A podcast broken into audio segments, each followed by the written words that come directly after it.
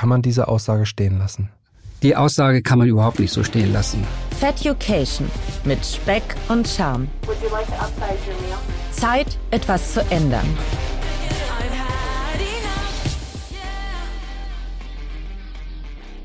Ja, moin zusammen und willkommen zu einer weiteren und neuen Folge von Feducation. Schön, dass ihr wieder dabei seid. Für alle Neuzugänge natürlich auch ein herzliches Moin und willkommen auf meiner Abnehmreise. Mein Name ist Serda, ich bin 35 Jahre alt und gebürtiger Hamburger und lebe mittlerweile in Berlin. Meine Kröten verdiene ich mit dem, was ihr im Grunde gerade hört. Und zwar mit dem Machen von Podcasts. Von Hause aus bin ich nämlich Audioproduzent und stehe hinter den Reglern und lasse Podcasts wie Alles auf Aktien, Macht und Millionen, Aha, 10 Minuten Alltagswissen und viele weitere coole Formate gut klingen. Und jetzt stehe ich selbst vom Mikro noch etwas ungewohnt und lasse euch an meiner Reise teilhaben, die ich euch so nah und transparent wie möglich erzählen möchte. Wie gehe ich mit den medizinischen Problemen um, die ich habe? Wie fühle ich mich damit? Und welche Auswirkungen hat das Ganze auf mein Leben bzw. auf meinen Alltag? Und damit ich euch alleine nicht die ganze Zeit zutexte oder zu weit abschweife, habe ich mir meine liebe Freundin Lilly dazugeholt. Sie hält mich auf Track und fasst hier und da auch mal gewisse Dinge für uns zusammen. In diesem Sinne, hi Lilly. Hey Serda, wurde aber auch Zeit, dass du mich mal wieder einlädst. Nee, Spaß beiseite. Schön zurück zu sein. Schön, dass du auch heute wieder dabei bist. Lilly ist aber nicht das einzige Mitglied meiner Abnehmcrew.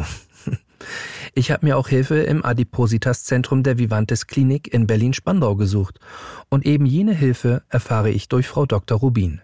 Sie ist die Chefärztin und Leiterin der Ernährungsmedizin. Ich würde auf jeden Fall erstmal mit Ihnen ein ausführliches Gespräch darüber führen, wer Sie sind, äh, welche Erkrankungen Sie haben, seit wann Sie Übergewicht haben, was die Umstände sind, was Ihre persönlichen Lebensumstände sind und vor allem, was Ihre Ziele sind am Ende. Da müssen wir gemeinsam etwas definieren, weil am Ende Sie natürlich derjenige sind, der das dann umsetzen muss, um dahin zu kommen. Und Herr Dr. Ordemann. Er ist der Chefarzt und leitende Chirurg des Adipositas-Zentrums und mein heutiger Gast. Und zu guter Letzt darf ich euch auch noch meine Ernährungsberaterin Frau Doberstein vorstellen. Döner zum Beispiel. Ja, ja, gutes Beispiel. Man hat zwei Hände voll Brot, also links und rechts diese Tasche. Ja. Man hat das Gemüse drin die Rohkost, mhm. wäre auch eine Handvoll Gemüse. Dann hat man das Fleisch mit drin. Wenn man alles Hand. zusammen äh, rauskratzen würde, hätte man auch eine Handfläche voll, ja. Handteller.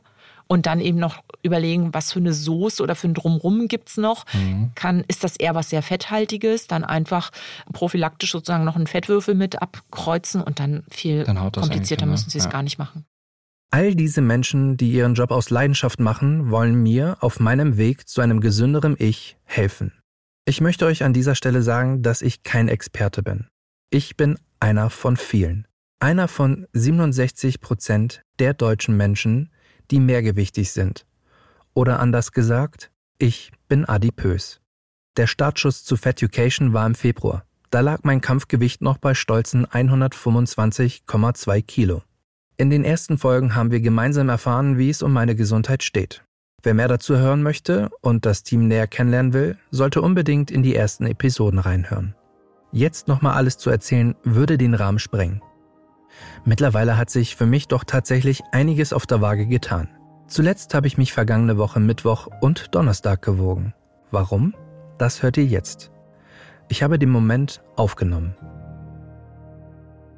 Boah, ich weiß gar nicht, was ich sagen soll. Ich sitze gerade in meinem Schlafzimmer auf dem Bett, leicht nach vorne gebeugt, gucke auf meine Füße und auf den Teppich, der vor meinem Bett liegt und ja, bin, bin massiv sprachlos. Ich könnte, es gehen gerade so viele Emotionen durch mich durch, dass ich gerade wirklich ernsthaft heulen könnte. Und ich weiß gar nicht so richtig, wo ich mit mir hin soll und wie es. Also es ist, es ist verrückt. Es ist einfach nur verrückt. Und ohne euch allzu lange auf die Folter zu spannen, ich wiege jetzt 117,2 Kilo. Und das fühlt sich gerade so heftig an. Es mag jetzt vielleicht irgendwie nicht viel sein, so im insgesamten Aber es löst so krass viel aus, bis hierhin gekommen zu sein und irgendwie zu wissen, dass das ja zu Teilen nicht unbedingt einfach gewesen ist in der Anfangszeit, aber jetzt irgendwie ein anderes Lebensgefühl oder eine gesundere Lebensweise in Bezug auf Ernährung zu haben, sich dosierter mit Blödsinn auch mal hier und da sicherlich irgendwie voll zu stopfen. Es, es fühlt sich einfach gut an und besser und ja, ich, mir fehlen die Worte. Es tut mir leid, dass ich hier vor mich hinstammel und in mein iPhone reinbrabbel.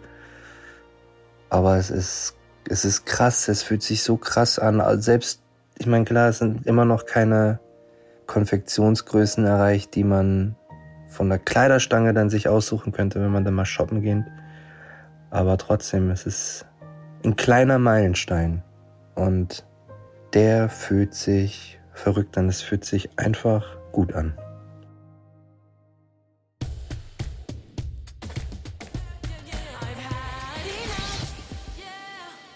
Ja, 117,2. Ich kann es immer noch nicht ganz glauben und zur Sicherheit werde ich mich auch nochmal später definitiv auf die Waage stellen. Hoffentlich ist in der Zwischenzeit nichts dazugekommen, das würde meine Geduld ehrlicherweise nicht aushalten. Aber was hat das mit meiner Geduld zu tun? Zum einen, wer will denn nicht von jetzt auf gleich sein Wohlfühlgewicht erreichen? Und zum anderen, naja, weil ich auch einfach kein geduldiger Mensch bin, was das Thema Abnehmen angeht. Als Kind bin ich früher sehr gerne angeln gewesen. Stundenlang konnte ich da aufs Wasser gucken, ohne mich zu langweilen. Naja, und heute ist es halt etwas anders. Ja, und wo wir gerade bei Langeweile sind, was fände ich richtig langweilig? Ja, spazieren gehen. Ich bin ehrlicherweise immer noch kein Riesenfan davon, aber jetzt habe ich es tatsächlich geschafft, mehr Alltagsbewegung in mein Leben reinzubringen, indem ich mir gesagt habe, alles unter 30 Minuten laufe ich um so die 10.000 Schritte zu schaffen. Grundsätzlich würde ich auch sagen, dass ich das wirklich gut hinbekomme. Vor etwas über zwei Wochen bin ich leider ziemlich unglücklich umgeknickt. Mein Fuß war dick wie ein Tennisball und so bunt wie das indische Farbenfest Holi. Irgendwie auch ganz passend, jetzt wo wir langsam wärmere Tage haben. Hoffentlich kann der Orthopäde demnächst etwas Licht ins Dunkle bringen und mir sagen, was wirklich mit meinem Fuß los ist. Das schränkt mich in meiner Bewegungstherapie gerade erheblich ein. Die Alltagsbewegung und die richtige Ernährung sind für mich gerade die wichtigsten Bestandteile meiner Reise.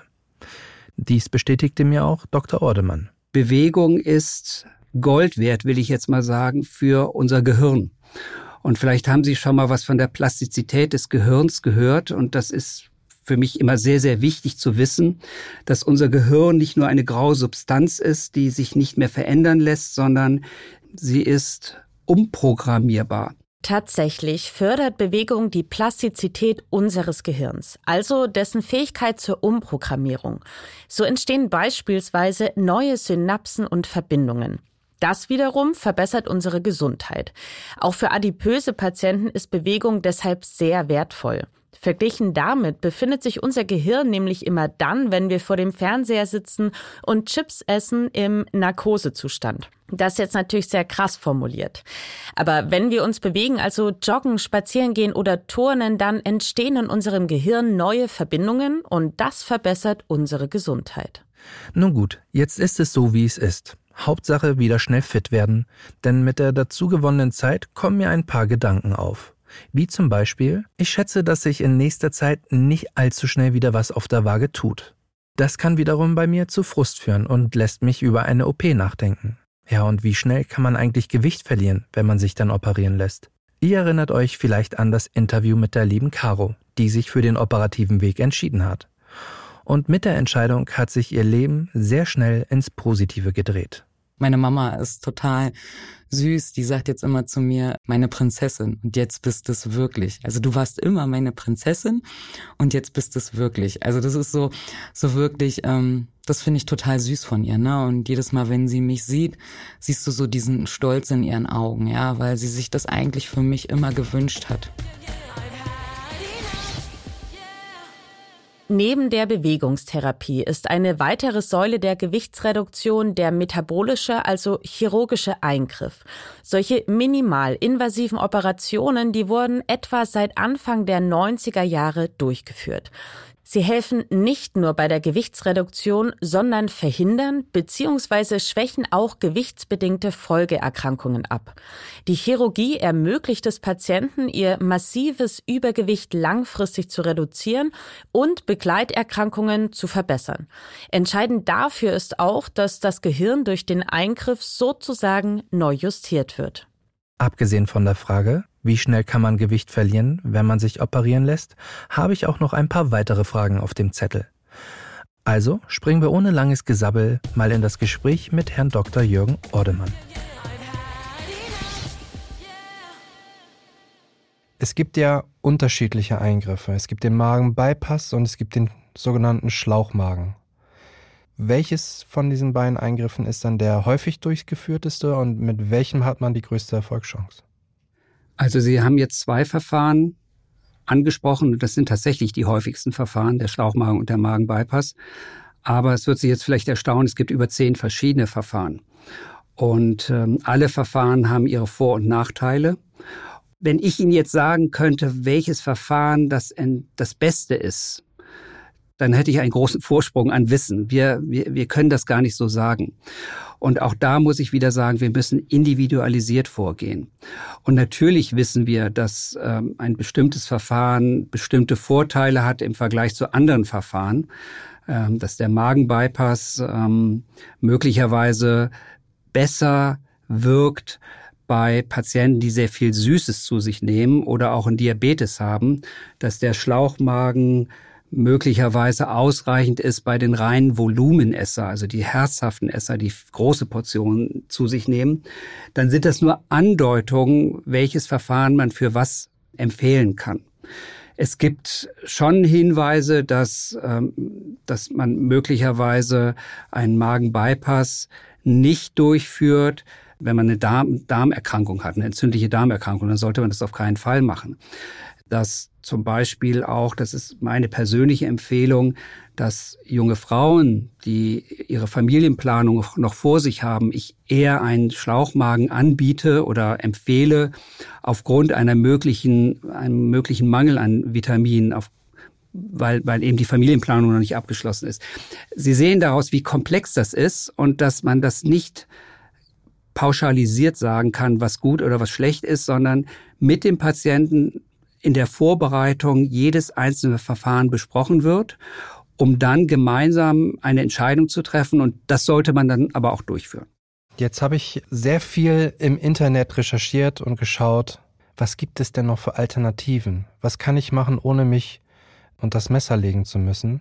Und ich bin da auf durchaus sehr kuriose Dinge gestoßen, wie zum Beispiel einer Pille, die man schluckt, und die im Magen aufgeht und dann hat man einen Ballon im Magen, der dann drei Monate sich da drinnen festsetzt und nach und nach kleiner wird und im Grunde das Volumen des Magens halt begrenzt und damit das Sättigungsgefühl früher auftreten soll.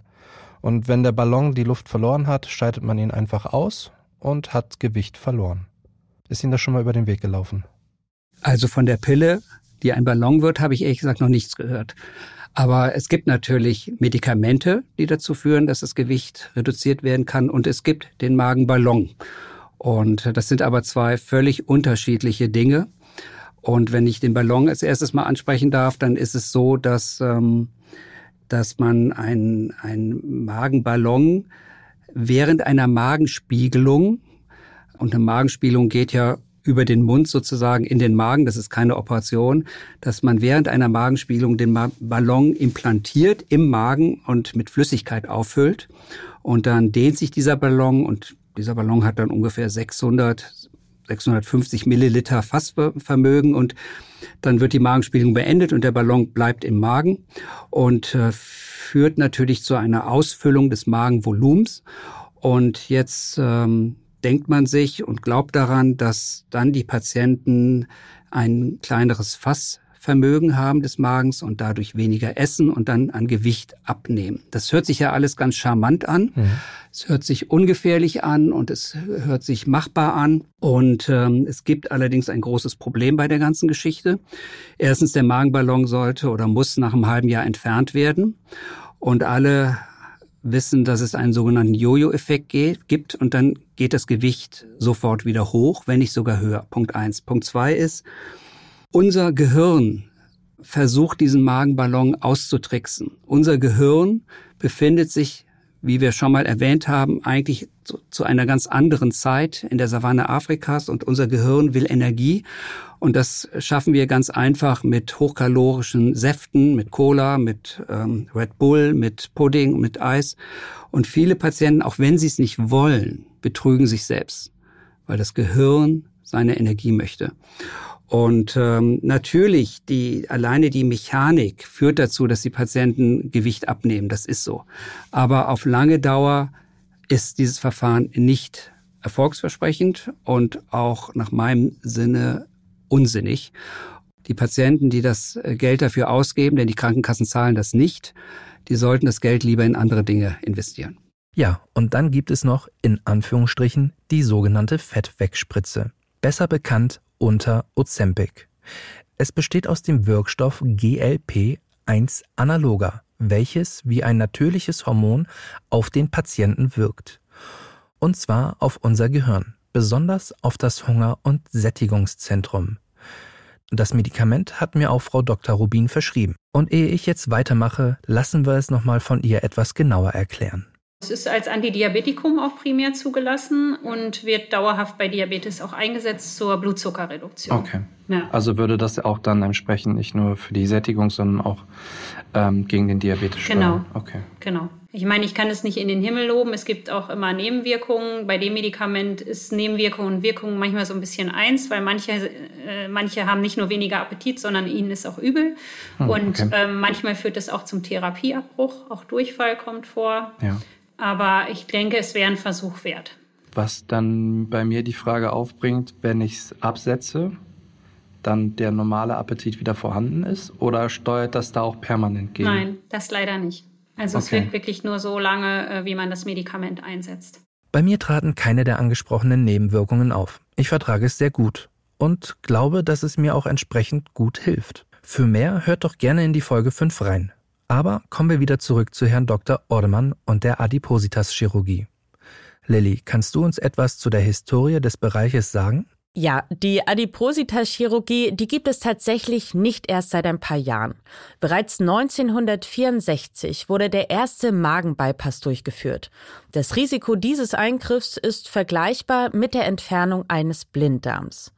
Mit der Zeit kam der Name metabolische Chirurgie auf. Die Eingriffe veranlassen eine Neujustierung des Gehirns. Heißt, eine Diät, die wird im Anschluss meist nicht mehr als Qual empfunden, sondern als Normalzustand. Und dadurch haben die Patienten die Möglichkeit, ihr Gewicht langfristig deutlich zu reduzieren und Begleiterkrankungen wie Typ-2-Diabetes, also so wie bei Serda, Bluthochdruck, Fettstoffwechselstörungen, Schlafapnoe, Arthritis oder auch Krebs können verhindert bzw. deren Symptome verbessert werden. Jetzt sagen ja immer ganz viele, der chirurgische Eingriff wäre die letzte Instanz, der einfachste Weg, um sein Übergewicht, um sein Adipössein zu verlassen. Kann man das so sagen? Kann man diese Aussage stehen lassen? Die Aussage kann man überhaupt nicht so stehen lassen. Im Grunde genommen, das, was Sie sagen, passt zur Stigmatisierung des Adipösen selbst und zur Therapie. Und äh, ich würde nicht sagen, es ist die letzte Form der Therapie, sondern das ist eine Form der Therapie. Punkt eins und Punkt zwei ist, sie ist nicht einfach. Was heißt hier einfach? Sich operieren zu lassen und dann wird alles gut? Nein, die Patienten machen sich es ja nicht einfach. Und bevor man operiert, muss man deutlich sagen, müssen viele, viele andere Schritte begangen werden, um dann möglicherweise operiert zu werden. Und es ist nicht nicht der letzte Schritt, sondern es ist eine sehr erfolgreiche Therapieoption. Kann man sagen, dass das der effizienteste Weg ist? Das kann man tatsächlich so sagen. Wir wissen, dass nach so einem operativen Eingriff die größte Gewichtsreduktion nach einem Jahr erreicht ist. Ja, acht Monate, einem Jahr.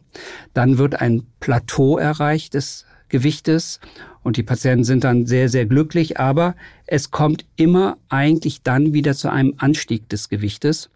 Und zwar bis zu 10 Prozent. Das gehört sozusagen in den Range rein. Und jetzt ist natürlich die Nachsorge ganz wichtig, die Patienten dabei zu begleiten.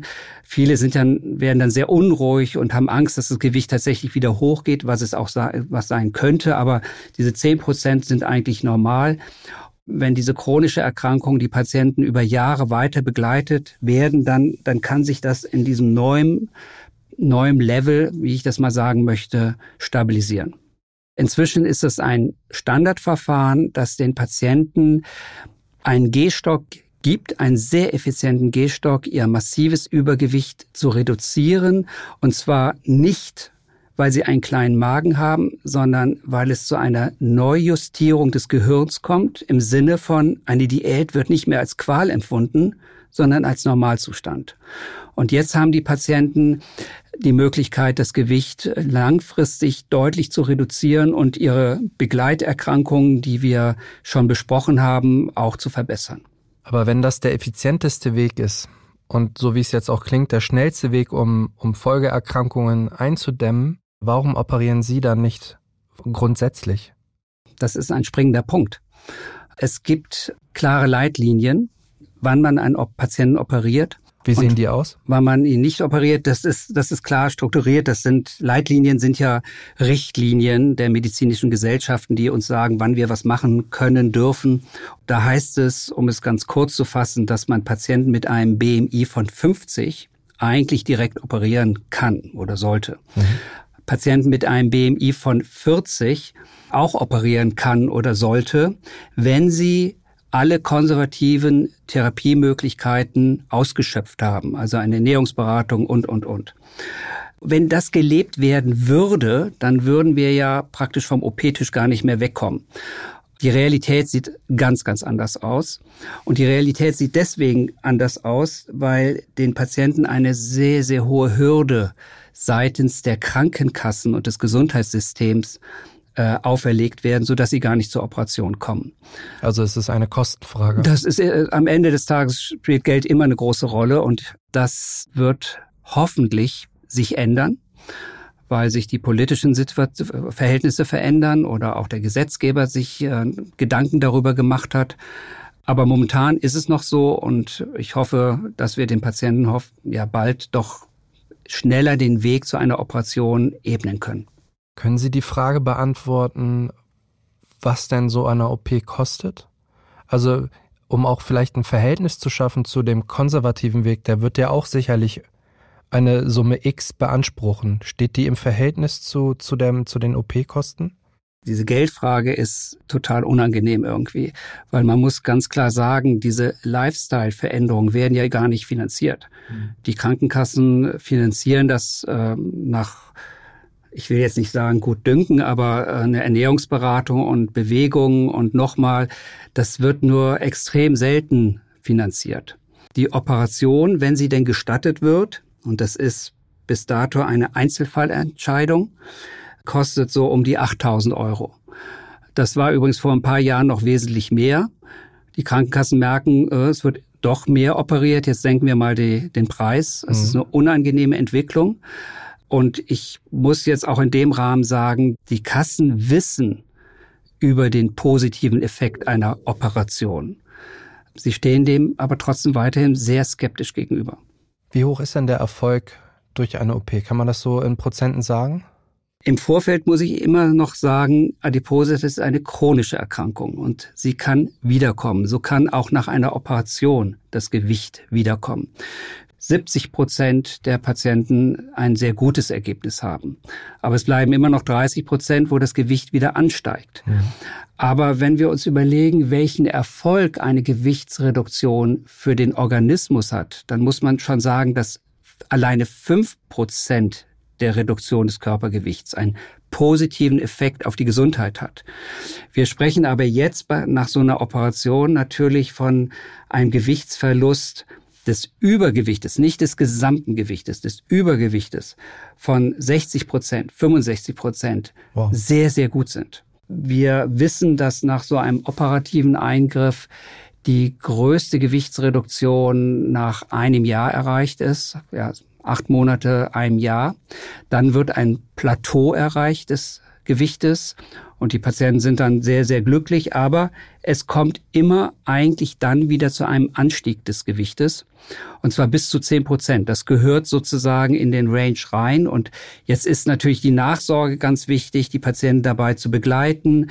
Viele sind dann, werden dann sehr unruhig und haben Angst, dass das Gewicht tatsächlich wieder hochgeht, was es auch was sein könnte, aber diese zehn Prozent sind eigentlich normal wenn diese chronische Erkrankung die Patienten über Jahre weiter begleitet werden, dann, dann kann sich das in diesem neuen, neuen Level, wie ich das mal sagen möchte, stabilisieren. Jetzt haben wir viele beeindruckende Zahlen zum Erfolg einer OP gehört und frage mich aber, welche Risiken es gibt. Das Risiko ist, wie ich schon gesagt habe, vergleichbar mit einer Blinddarmoperation. Bei weniger als ein Prozent der Patienten kommt es zu schweren Blutungen oder Insuffizienzen. Kleinere Komplikationen wie Wundheilungsstörungen können aber bei immerhin zehn Prozent der Patienten auftreten. Solche Eingriffe, die sollten deshalb grundsätzlich ausschließlich in Adipositas-Zentren durchgeführt werden, denn die verfügen über umfassende Fachkompetenz und natürlich auch die Möglichkeit zur Vor- und Nachsorge. Und die Nachsorge, dies für den Erfolg des Eingriffs wirklich elementar. Auch Jahre nach dem Eingriff werden Patientinnen dort nämlich weiter betreut. Ihr Gewicht wird erfasst, ihre Medikamente werden angepasst und auch die Folgeerkrankungen ihres Übergewichts werden dort adäquat behandelt. Zusätzlich zu den Risiken einer OP können nach einer Magenverkleinerung außerdem folgende Nebenwirkungen auftreten. Das sogenannte Dumping-Syndrom ist eine der häufigsten. Dabei rutschen Lebensmittel zu schnell durch den Dünndarm. Das kann dazu führen, dass einem übel wird, man erbricht, dass einem schwindlig wird oder man Durchfall bekommt. Um das zu verhindern, ist es wichtig, Essen und Trinken komplett voneinander zu trennen. Operierte sollten 30 Minuten vor dem Essen oder mindestens 30 Minuten nach dem Essen und am besten nur schluckweise trinken. Ein Strohhalm hilft ihnen dabei, die Trinkmenge zu dosieren. Auch Eisen- und Vitaminmangel können auftreten. Das kommt einfach dadurch, dass die Nahrungsaufnahme und Verarbeitung vermindert ist und das kann eben zu diesen Nährstoffmängeln führen. Bei einem Schlauchmagen ist der Nährstoffmangel aufgrund der deutlich reduzierten Nahrungsmenge wahrscheinlicher. Ebenso auch bei einer Magen-Bypass-OP. Wichtig ist aber natürlich zu wissen, dass diese Nebenwirkungen bei weitem nicht bei allen Patienten auftreten.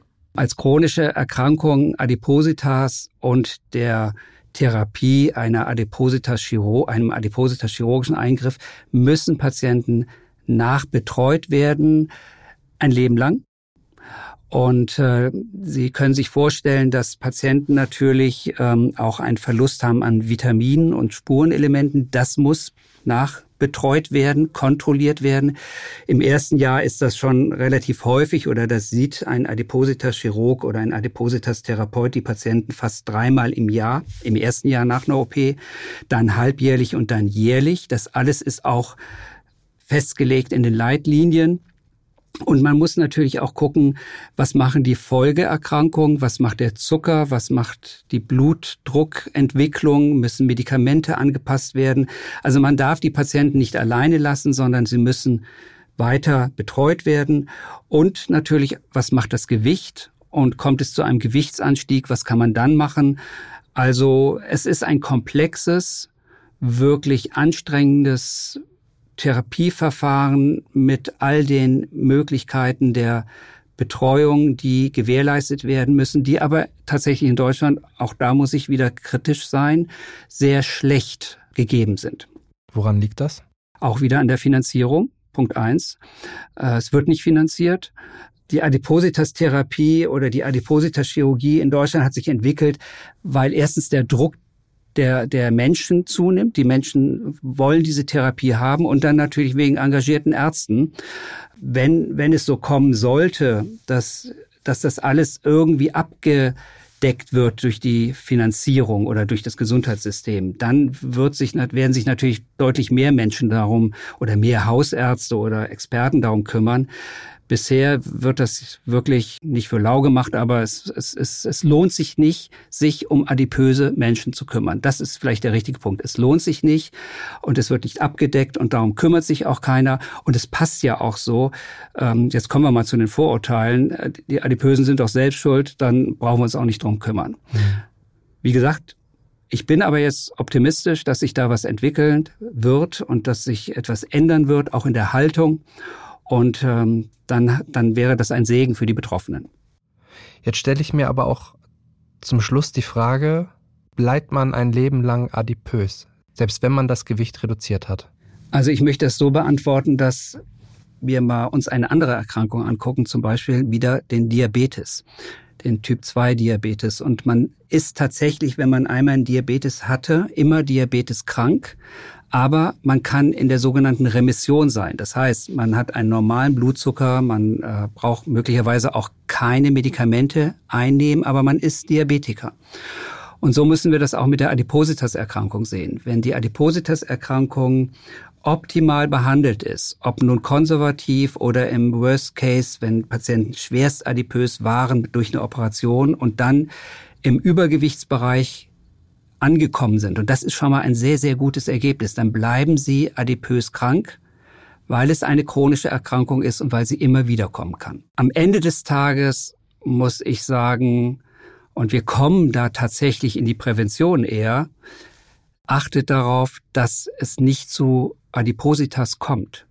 Denn wenn einmal Adipositas erreicht ist, und dann muss ich auch sagen, in, in welchem Schweregrad auch immer, wird es sehr, sehr schwierig, diese Erkrankung in den Griff zu bekommen, beziehungsweise, und das muss ich jetzt auch schon mal so sagen, Adipositas ist nicht heilbar, sondern letztendlich nur verbesserbar. Man kann also den Stempel des Dickseins, des Adipösseins nicht ablegen.